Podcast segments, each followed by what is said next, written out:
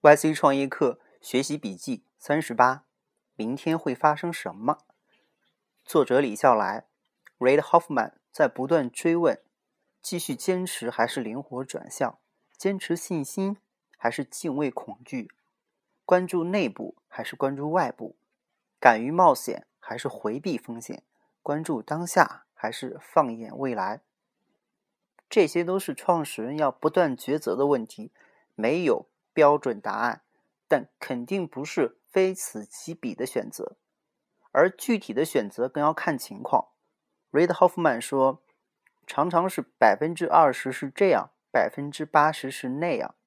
事实上，对那些正在路上行走的人来说，我猜更可能是百分之十这样，百分之三十那样，百分之六十不知道怎么办。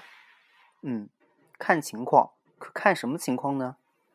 如若未来的一切都是可知的，那不需要犹豫迟疑，一切的权衡都非常清楚、简单明了。之所以需要抉择，就是因为有未知因素存在。于是，究竟如何，取决于创始人对明天的判断。我个人最喜欢跟创业者闲聊的话题就是明天会发生什么。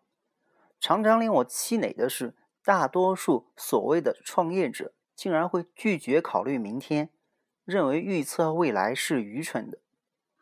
有时候，我们之中的很多人完全不知道我们的教育如何影响我们的假大空的理想教育，把焦点放在对自己未来的预测上，然后逼每个人拿出一个符合统一刻板印象的虚拟形象，这当然令人厌烦。同时，这种教育还忽略了另外一个重要的因素。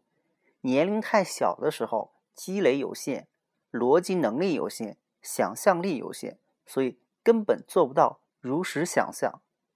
而事实上，我们原本应该这样被教育：把焦点放在对世界的未来预测上。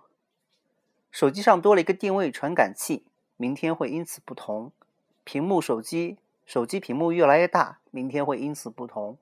智能手机的普及率已经达到了一定的程度，明天会因此不同。智能手机已经便宜到了一定的程度，明天会因此不同。已经开始有足够多的人没有电脑，唯一的智能设备从一开始就是智能手机，明天会因此不同。附近的概念，因为手机上的定位服务可以漫游而产生变化，明天会因此不同。这个世界的明天不是完全不可预测的，我很不理解为什么那么多天天听天气预报的人，竟然是彻底的不可知论者。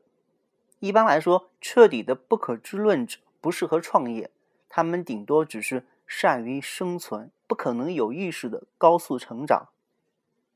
某种意义上，所谓的聪明人，就是在积累足够多清晰概念以及其。关联之后，还会花很多很多的时间去思考、研究未来的人。